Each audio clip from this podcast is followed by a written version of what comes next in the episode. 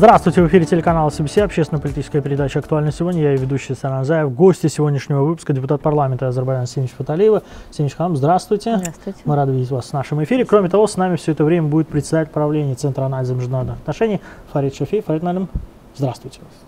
Уважаемые гости, будем с вами говорить по такой теме. Дело в том, что в минувший уикенд завершилась а, Мюнхенская конференция по безопасности. Конференция ну, выдалась для Азербайджана максимально насыщенной.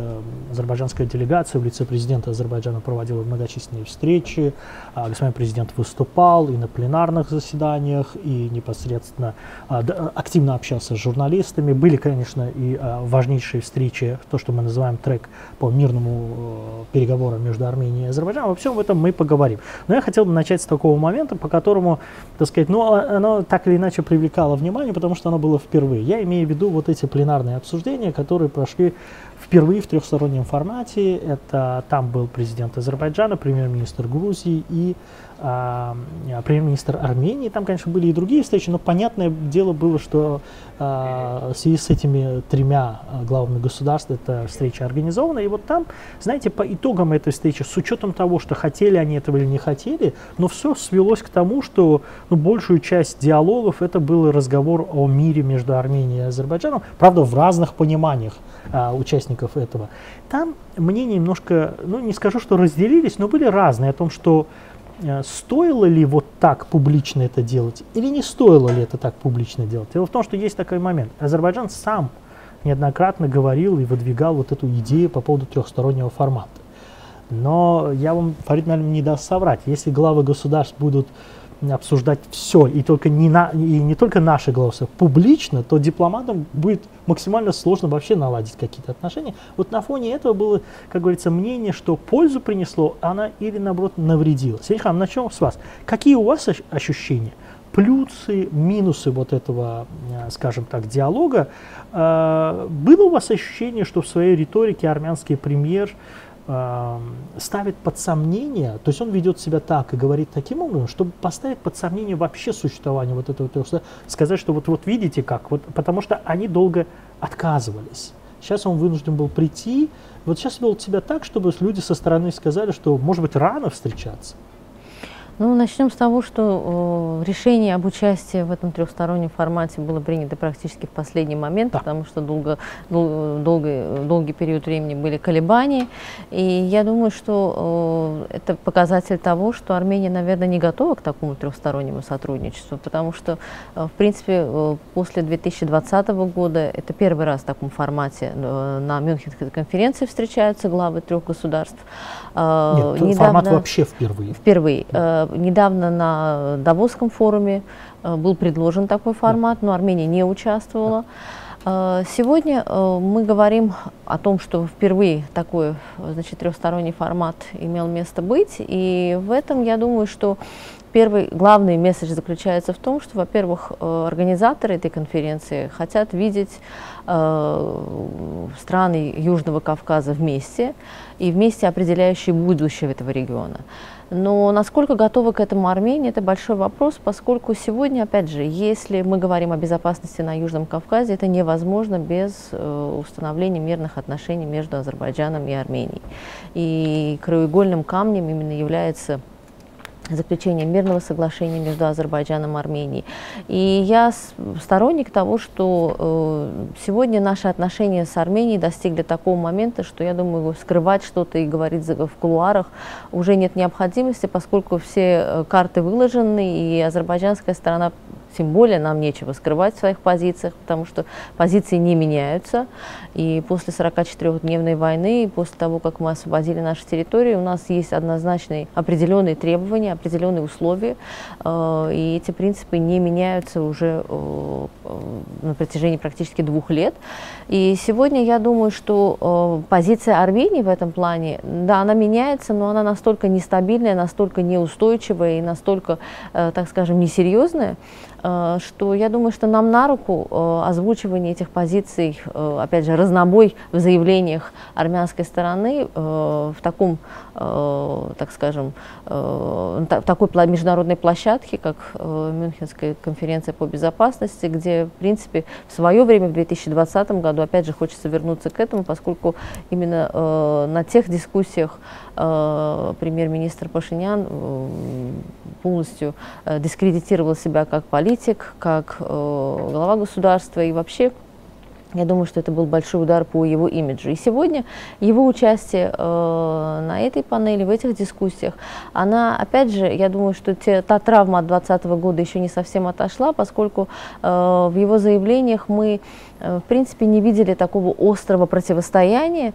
Э, какие-то попытки, э, опять же, вынести вопросы, интересующие Армению на повестку дня, но все это сталкивалось с такой четкой и непоколебимой позицией президента Ильхама Алиева, поскольку сегодня те посылы, которые исходят от Азербайджана, те, посылы, которые озвучивает президент Азербайджана, они принимаются Европейским Союзом, они принимаются также и всем мировым сообществом и даже на встрече э, с главой госдепарта, э, госсекретарем э, Блинкиным, я думаю, что азербайджанская позиция была принята, и э, президент назвал эту встречу достаточно конструктивной, пускай э, есть, конечно, э, моменты, как он выразился, над которыми надо работать, но несмотря на это, я думаю, что наша позиция сегодня принимается, и то, что мы открыто говорим это в таком широком, при такой широкой аудитории, и говорим об этом на весь мир, я думаю, что это только э, скажется в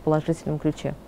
Мы коснулись сразу нескольких моментов, мы к этому вернемся. По поводу разнобоя в речи э, премьер-министра Армении мы еще будем говорить. Но вот э, э, Сенечка вам коснулся важного момента. Хотим мы того или нет, люди, живущие в этом регионе, внешне нас хотят воспринимать как три, вот как единое, как Южный Кавказ. Опять же, мы можем не находить общего языка, но внешне, я уже неоднократно говорил, даже вот какие-то визиты из-за океана, из Европы, они становятся региональными. То есть они видят нас как одно целое.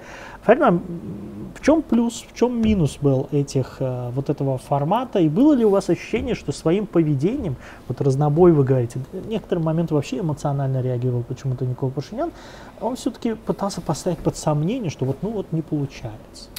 А, да, нас воспринимают, конечно, как регион, Южный Кавказ. Да, и мы, в принципе, сами и не возражаем, потому что есть общность какая-то историческая, и определенно географ- географическая, несмотря на то, что между двумя странами была война и так далее. Да, даже несмотря на все эти конфликты, есть э, какой-то деноминатор да, общий.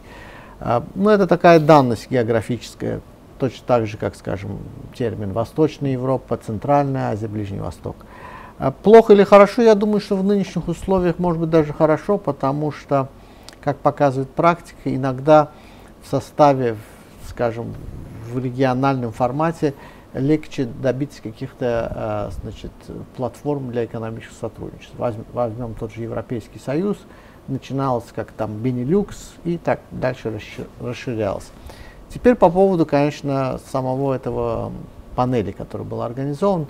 Я считаю, что на 80% это просто, э, как говорится, неудача модератора этой панели, и, в принципе, главы этой Мюнхенской конференции. Посмотрите, э, действительно историческое, э, историческое событие, собрались главы государств, ну, скажем, и правительств трех стран – вместо того, чтобы говорить, бросать вопросы о каким-то общем, э, скажем, что может быть будущей платформы, он, э, первый вопрос он задал про Россию.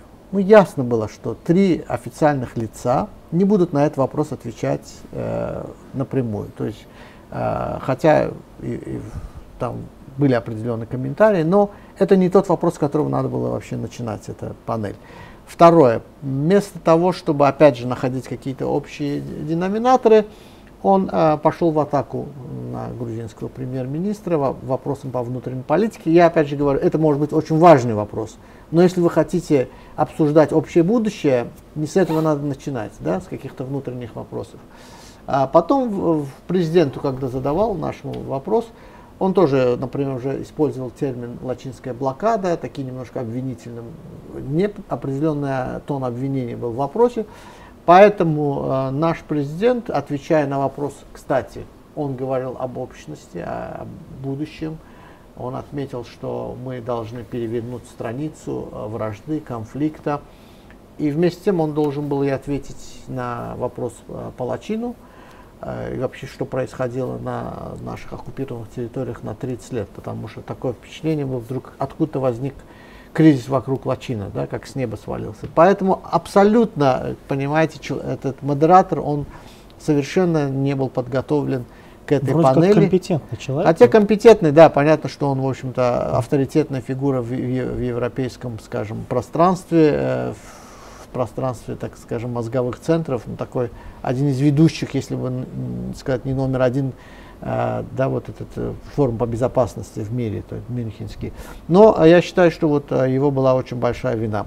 Теперь по вопросу э, выступления армянского премьер-министра, ну, в принципе, опять мы исходим из того, что два, три года назад, в 2020 году, его выступление там действительно даже сами международные эксперты говорили, что было это очень неудачное выступление. Мы можем быть предвзяты к нему, то есть азербайджанцы, то есть мы как, как комментаторы, но про это говорили международные эксперты, про полное фиаско и выступление в Мюнхене а, в 2020 году, отрицание Ходжалы и так далее. И практически он повторил то же самое. Говорит, что мечети были разрушены э, в советское время. Да, определенные мечети были разрушены в советское время, но никак не мечеть в Ахдаме и многие другие. Есть ну, просто фото, фотографии, просто есть э, кинопленки, когда в 92 году, в 93 году эти мечети были в нормальном состоянии. Их разрушены после армянской оккупации. Таким образом он признает, что они разрушили это период да, да. уже ну, после не, он говорить, что это все в советское время разрушено. Да. То есть и опять да, пошла вот такая. Поэтому, э, честно говоря, и с этой точки зрения панель была э, неудачной. Но э, в чем удача? Я считаю, что в целом удача участия азербайджанского президента и делегации, и не только на этой панели, он, он э, участвовал, президент, э, в панели по энергетике. Да. И в целом это показало, что э, если Азербайджан приглашает, приглашает не только по, на Южный Кавказ обсуждать, но энергетику, какие-то глобальные вопросы, это показывает, что Азербайджан видит как важного партнера. И я думаю, что вопрос нашей, нашей территориальной целостности каких-то притязаний на Карабахский регион, он уже отошел на второй план. Поэтому коснулся моего вот э, следующего вопроса. Да, на самом деле после того, как э, начала развиваться ситуация на дороге Лачин-Хан-Кянде, армянская пропаганда и некие ее приспешники далеко за пределами нашего региона пытаются, знаете, рисовать картину такую, что якобы мир против Азербайджана, мир против акций наших экологов, и э, некую, знаете, как они рисуют, опять же, в своем сознании некую картину изоляции нас, но с другой стороны, ну, во-первых, начнем с того, что мы принимали участие в этой конференции.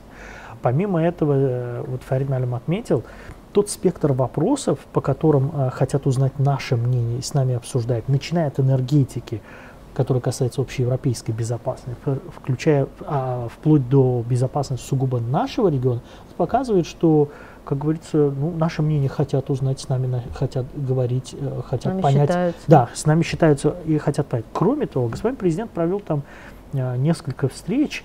Вы знаете, эти встречи были разные, не только потому, что это были разные люди. География этих людей, откуда они пришли, структуры, из которых они, это было максимально, так сказать, э, интересно наблюдать. Э, я бы хотел бы, Сенчхан, ваше мне, мнение узнать. В итоге, вот какая картина, скажем так, перед армянской пропагандой вырисовывается от такого активного участия Азербайджана в Мюнхенской конференции по безопасности, в то время, когда они говорят о какой-то изоляции Азербайджана, о том, что дескать, якобы мир против Азербайджана. И потом попытки представить Азербайджан в качестве оккупанта, что является вообще э, смехотворным, поскольку, будучи сами жертвой оккупации на протяжении около 30 лет, э, мы прекрасно знаем, как это вообще все происходит, как это бывает. И, опять же, выступая на панели по безопасности на Южном Кавказе, э, господин президент сделал небольшой экскурс в историю конфликта, опять же, с чего это все начиналось и зачем нужен мир, почему этот экскурс нужен был – потому что необходимо было объяснить э, аудитории и всем э, зрителям, слушателям, э, что мир необходимо, и мы сегодня, мир необходим, и мы сегодня готовы, опять же, начать абсолютно новый этап в наших отношениях, несмотря на все потери, несмотря на ту несправедливость, которая происходила на протяжении многих лет. И, и Сегодня, говоря, э, опять же, э, приподняся Азербайджан совершенно в ином свете, я думаю, что все попытки, это как в международных организациях, э, вынесение на повестку дня вопрос изоляции армянского населения в Карабахе, все эти моменты, несмотря на то, что эти попытки происходят, они не, не заканчиваются успехом, поскольку, опять же, такого рода мероприятия, куда приглашается президент Азербайджана, где, как вы сказали, прислушиваются к мнению Азербайджана по различным вопросам.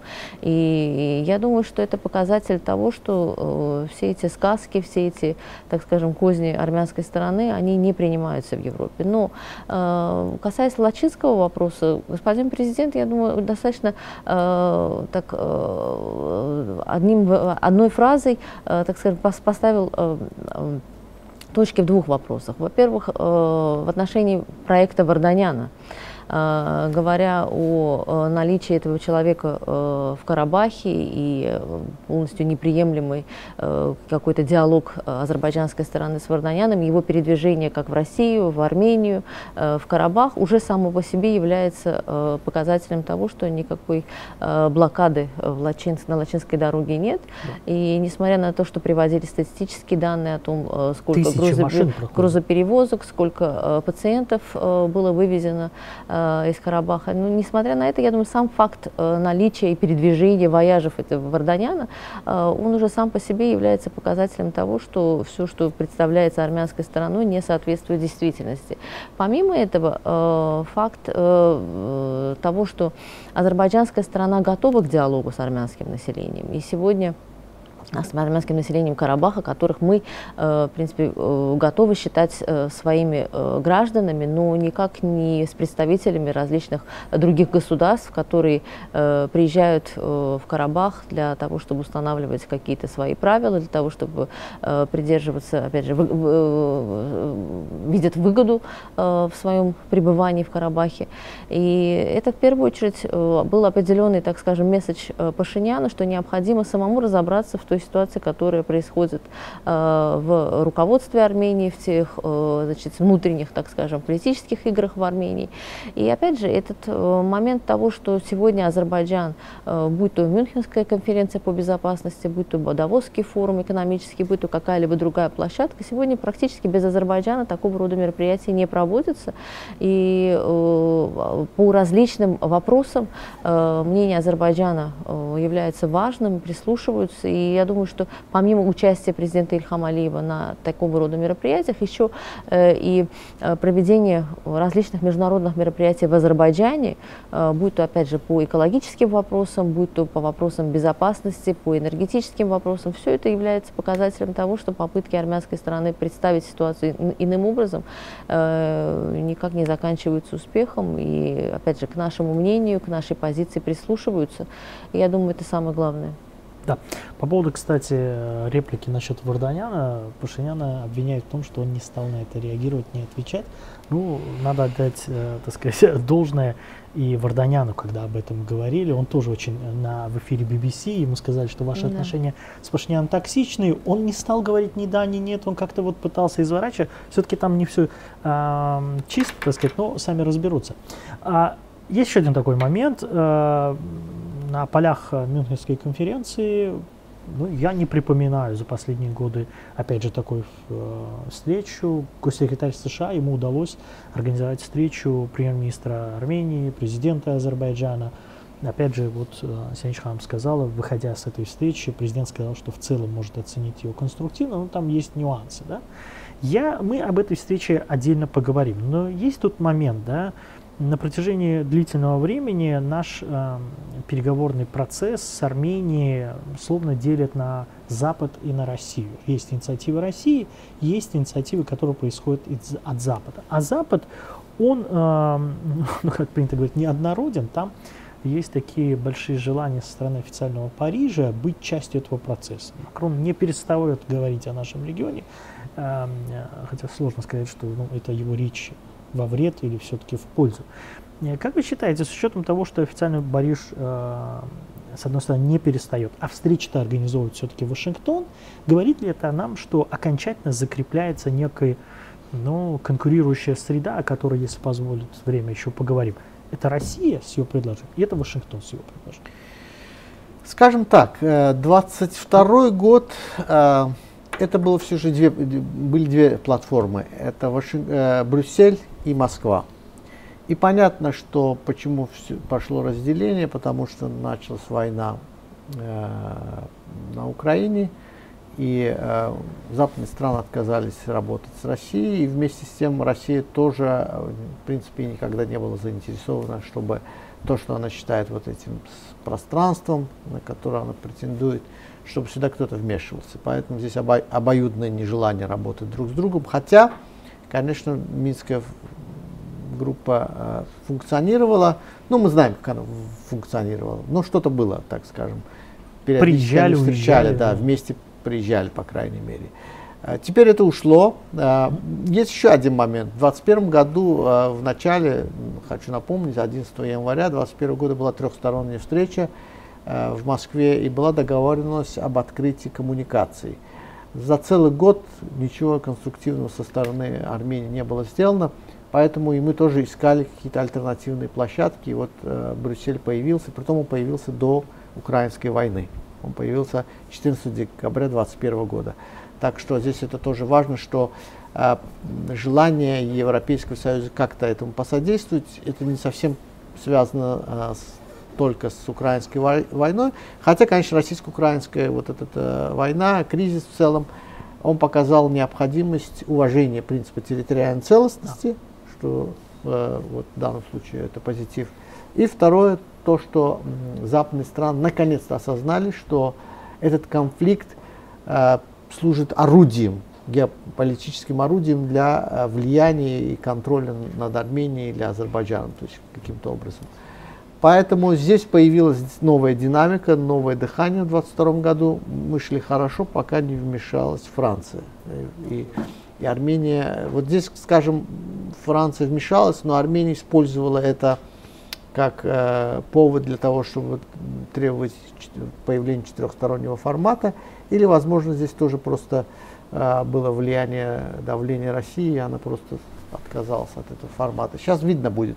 Но э, я почему говорю, вы сказали Вашингтон или Москва. Э, пока что я думаю, что Вашингтон не готов полностью взять на себя все бразды, скажем, посредничества. Насколько я знаю, они хотят, чтобы это была совместная ЕС-США инициатива, платформа. Но не Франция. Но не Франция. Это очевидно. Ну, это уже понятно, что Азербайджан не будет работать с Францией. Здесь а, других а, мнений не может быть.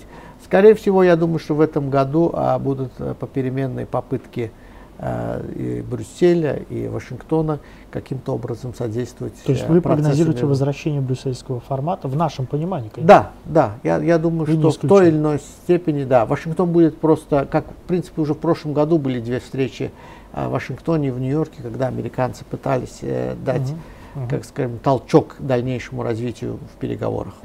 Это. Сначала ваше мнение по этому поводу хотелось бы узнать, опять же, с точки зрения посредничества и особо вот по поводу поведения и в итоге, что мы имеем, французов нет не только потому, что, ну, наверное, играют решающую роль, что мы с ними э, не хотим чтобы они были посредниками, но и с нами же соглашаются. Ну а как же можно быть посредником, если в открытую выражаются преференции одной из сторон? Э, я э, больше сторонник того, что если посмотреть опять же на события последних лет, то брюссельский формат был достаточно успешным, потому что именно определенные договоренности, определенная динамика была большей частью на брюссельских встречах. И э, участие Вашингтона, мне кажется, оно несколько эпизодическое и такое приступообразное, потому что нет последовательности, э, вот, при, при, последовательности в своей приверженности к этим э, встречам. То есть периодически Вашингтон появляется, затихает и потом опять. Ну, а опять же, брюссельский формат, на мой взгляд, он достаточно опять же, и динамичный, и, э, можно сказать, успешный. И тут, э, в принципе, э, если мы говорим о, о, о переговорах в, рам, в рамках ЕС, то здесь, э, в принципе, они не представляют никакую либо организацию, никакую либо, так скажем, заинтересованную сторону. Э, я думаю, что эта инициатива э, более так скажем, перспективна, нежели какая-либо другая. И сегодня, опять же, э, формат Москвы, который периодически тоже появляется. Понятно, что сегодня э, Россия занята больше своими э, вопросами. Но здесь возрождение Минской группы ОБСЕ, безусловно, невозможно. И будь то Россия, будь то Соединенные Штаты Америки, Франция, естественно, из этого вопроса выпадает, поскольку после такого рода поведения главы государства наше дальнейшее сотрудничество, безусловно, невозможно. Э, опять же, мы будем надеяться на то, что господин президент об этом э, в своем интервью тоже сказал, что э, любой посредник, который добьется определенного успеха, будет, может быть награжден медалью. И, в принципе, мы открыты для любого, так скажем, для любой посреднической миссии, если она действительно несет в себе цель установления мира между двумя странами. И сегодня а, для нас это первостепенная задача. И я думаю, что помимо того, чтобы организовать эти переговоры, необходимо, а, так скажем, привести Армению к уму, чтобы она э, поняла, наконец, что именно перспектива э, безопасности и стабильности региона сегодня зависит большей части от того, принимает Армения э, предложение Азербайджана или нет.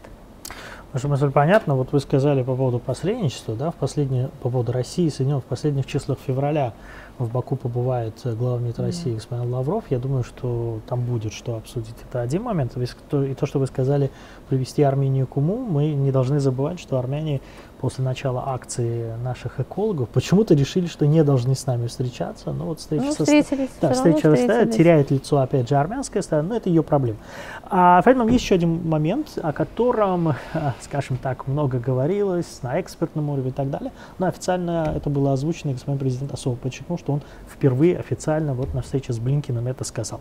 Речь идет о том, чтобы а, Азербайджан предложил на взаимной основе Армении и Азербайджана учредить контрольно-пропускные пункты на государственной границе. Что такое Армения и Азербайджан? Что это такое? Это вопрос регулирования передвижения товаров, людей из Азербайджана в Армению, из Армении в Азербайджан. Опять же, будет это возможно или нет, это другой вопрос. Я хотел бы узнать ваше мнение. Дело в том, что э, странным образом армянская сторона не стала ничего отвечать. Это очень сильно удивляет. Э, мы знаем только мнение, скажем так, экспертного сообщества Армении, которое пытается представить это КПП, к примеру, на э, Лачинской дороге, в той части, где она в точке входа в Армению, да, они пытаются это представить как нечто ужасное для армян Карабаха, мол, армянин, которого видит азербайджанского пограничника, он минимум упадет в обморок. Они вот так это рисуют и так далее и тому подобное. Но э, есть все-таки ощущение, что через этот э, КПП в Азербайджан не будет проходить все-таки МИАЦУ да. в первую очередь. Да. А все, со всем остальным не будет не таких проблем, и, видимо, это их пугает. А, я бы хотел бы узнать ваше мнение, какие у вас ощущения с точки зрения внешней реакции на наше это предложение, и вообще вот если дорожную карту этого процесса себе представить, как вы видите степ-бай-степ, скажем так, шаг за шагом его реализацию? Ну, во-первых, вот спасибо, вы принесли этот термин «миацум». А, буквально вот 12 декабря, когда разразился кризис а, на Лачинской дороге, там через две недели, даже меньше, я публиковал статью в американской прессе и назвал это дорога Миацума. Почему? Потому что, вспомним, так, первый регион, который был оккупирован за пределами бывшего НКО, это был Лачин 18 мая. И э, это было преднамеренно, то есть стратегия была, чтобы была дорога э, для значит, поставки вооружений. И вспомним, э, оккупация второго региона после Лачина за пределами бывшего НКО э, Кельбаджара, это был э, как раз-таки операция с двух сторон. Отсюда Появилась ударили вторая дорога, и да. с Карабах, потому что э, здесь уже шло военное, как говорится, там поставки, и это позволило. Поэтому для них это никак не гуманитарная дорога, это вот э, дорога как, как бы Миацума, совершенно верно. И весь сырборта, в общем-то, из-за того, что они не хотят, чтобы это как-то контролировалось. Потому что можно договориться, если очень захотеть, какие-то найти режим, чтобы проверять э, Конечно. грузы, э, гражданские лица Абсолютно. там проходили. Это первое. Второе, все должны понимать, я, я думаю, что вот эти Мюнхенская конференция еще раз показала, что, в общем-то, все понимают, что Лачин это является суверенной территорией Азербайджана, что мы, а, учитывая всю сложность ситуации, когда значит, подписывали трехстороннее соглашение, мы дали временно значит, к дорогу и часть Карабахского региона под контроль российских миротворцев. И срок истекает в 2025 году. Что это суверенное право Азербайджана иметь э, КПП, иметь пограничные пункты, иметь таможенные пункты э, на своей границе. И мы к этому идем. Другое дело, что э, было предложение, чтобы мы могли пользоваться э, в Нахчевань дорогой. Без и они без да. препятствий, как это было э, в трехстороннем заявлении. Тот самый Зангизурский и, коридор. И то же самое армяне. Но армяне от этого отказались. Они э, начали цепляться, что слова коридор нет, а забывая слово без препятствий, ну если есть препятствия, значит, и, и, то есть в виде, они говорят про таможенный контроль, про КПП, значит, здесь тоже э, должен быть. Это наше суверенное право. И я, если вы меня спросите, для нас гораздо важнее иметь КПП в Лачине, знать, что вообще к нам заходит, что выходит, учитывая всю, всю эту проблему с минами и вообще то, что произошло в 1992 году, я думаю, что это э, задача номер один. Очень коротко. А, то, что президент одной страны озвучивает мысль, вполне очевидную, о которой армянская сторона за, а премьер другой страны сидит за этим столом и не дает ответа. Я думаю, что у них просто пока нет ответа, как реагировать, но я думаю, что в целом я предполагаю, будет отрицательный ответ, негативный ответ. У них скорее нет ответа, как возразить. Да, да? пока возразить. То есть они думают над тем, что тем, как, как сказать Каким нет, образом да. возразить? По поводу внешней реакции хотел бы узнать ваше мнение. И то, что коридор, я неоднократно сталкивался с мыслью, что юридически, в принципе, найти, что такое коридор, данным и чему-то обязать. Мы знаем, что такое госграница, мы знаем, что такое город, мы знаем, что такое район, а знаем ли мы, что такое коридор? Ну, у кого-то между кухней и столовой может быть коридор. То есть, опять же, непонятен э, термин, но, опять же, ваше мнение по поводу ну, вы в смысле сказали, как обосновывать будет армянская сторона свой? Ну, начнем сказ. с того, что почему вообще э, с азербайджанской стороны началась эта акция. В первую очередь мы сегодня говорим и, э, значит, протестующие на Лачинской дороге в первую очередь привлекают внимание мирового сообщества к экологическим проблемам, которые вызваны там. А, второй момент является незаконные перевозки, э, поставки оружия, поставки каких-то нелегальных товаров. И помимо этого э, есть факт того, что заминирование происходит э, посредством именно этой дороги. То есть завозятся, завозятся мины. мины, которые датированы практически недавним производством. Послевоенным. И послевоенным периодом. Да. И это никак невозможно уже с, с датами на, на, этих, значит, на этих минах, это невозможно никак отнести к прошлым событиям. То есть здесь э, факт того, что происходит подрывная деятельность, направленная против Азербайджана на азербайджанской же территории, безусловно, это неприемлемо ни в первую очередь для Азербайджана, ни, для, э, ни в какие рамки международного права, вообще ни, никуда это не годится. И сегодня наша цель, безусловно, привлечь внимание именно к этим вопросам. Э, помимо того, что э, это территория, суверенная территория Азербайджана, необходимо все эти грузоперевозки, опять же, в соответствии с соглашением, рано или поздно это будет, проводить э, с согласия и э, посредством контроля азербайджанской стороны. И здесь других вариантов быть не может.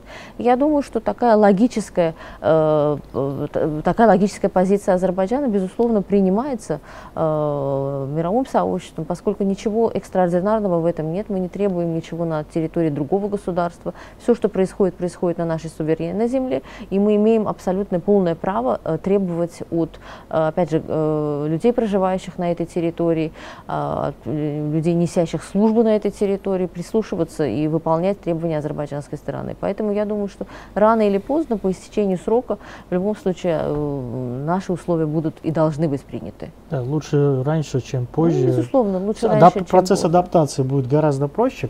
Но, увы, к сожалению, вот мы в армянской стране это замечаем из раза в раз, что вот как бы надо сначала наступить обязательно на грабли. Они хотят собрать все грабли на, в этой географии, а потом, ну вот как бы это их И полностью дискредитировать себя, поскольку каждая вот такое... Ну только не, не, не только не... дискредитация, грабли по голове, так сказать, ну, это Своими заявлениями, опять же, не согласием, э, и различными позициями, они в первую очередь вызывают такое несерьезное отношение к себе. Если раньше их хоть как-то к армянским мифам прислушивались, то сейчас уже и это не наблюдается. По поводу несерьезности, Сенич Ханом, был еще один такой момент, момент там выступаем. Мы еще вернемся, постараемся эфирное время, если позволит, к мирному договору.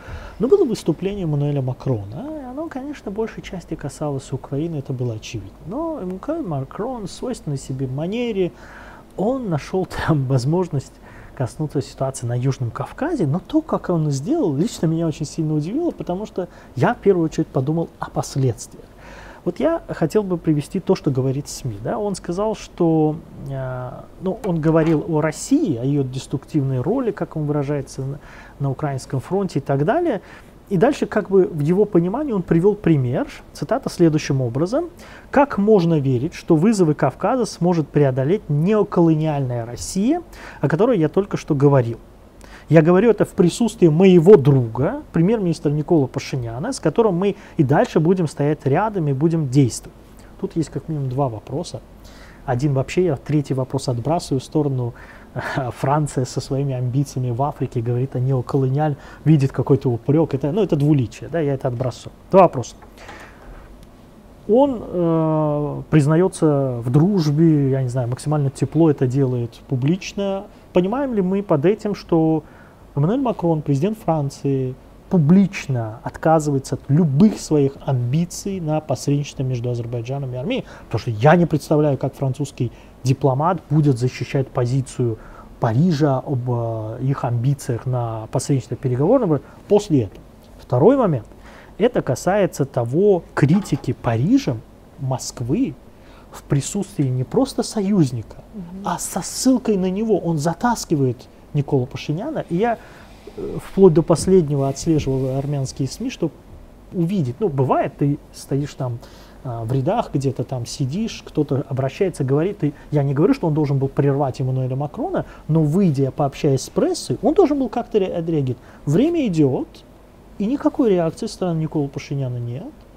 Это ему с рук сойдет, Фарид знаете, мне кажется, не просто... Ну, то, что Макрон, в общем-то, уже фактически отказался и даже не претендует на роль какого-то э, нейтрального посредника, он может об этом и говорить периодически, э, что Франция хочет какой-то внести вклад, но он давно отказался в своей риторике быть объективным.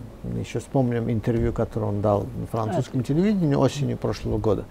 Поэтому здесь э, все, картина ясна.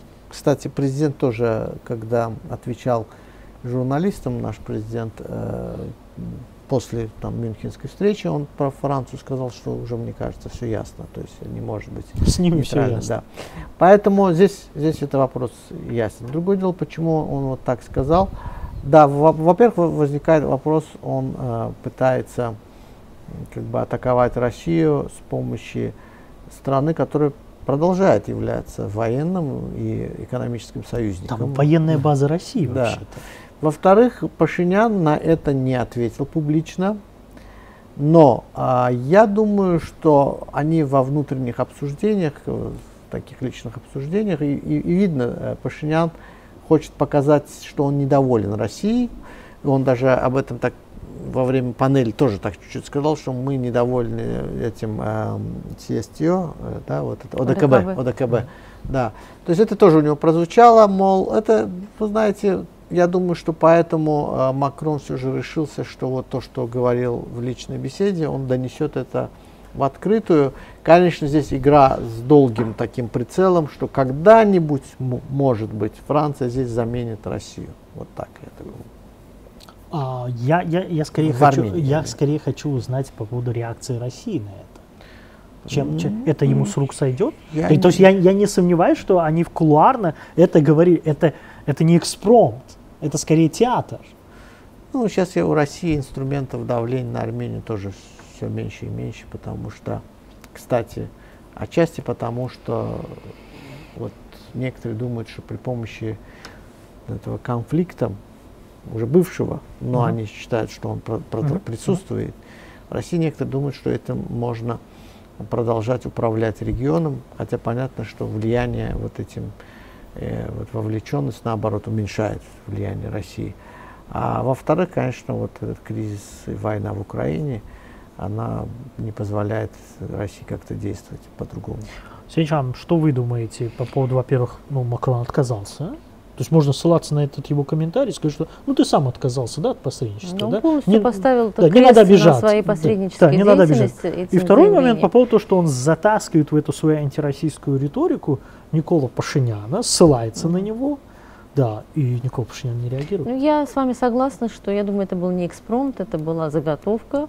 И, может быть, даже, э, не знаю, насколько участие Пашиняна в этом было или нет, но это была определенная ловушка, так скажем, можно так рассматривать, для того, чтобы поставить его перед фактом и э, в конец подорвать, так скажем, э, такие уже несколько шаткие отношения между Россией и Арменией. Э, Мы наблюдаем, опять же, э, такие метания Армении от России к Франции, к э, каким-то э, другим э, европейским э, мировым государствам. И сегодня э, вот эти клятвы верности то России, сейчас, видимо, это происходит в отношении Франции со стороны Армении.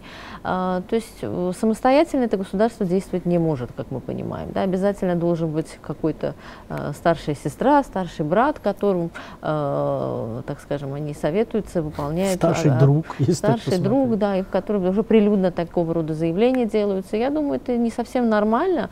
И в первую очередь это наносит большой ущерб именно политическому имиджу, тому, тем крохам политического имиджа, э, политического имиджа, который э, у Пашиняна имеется. И сегодня я не думаю, что э, будут какие-то так скажем, серьезные последствия, поскольку, опять же, настолько шаткое положение Армении сегодня, и вот эти метания, опять же, между Россией, Францией, то есть неопределившаяся сторона, которая ищет все время поддержки.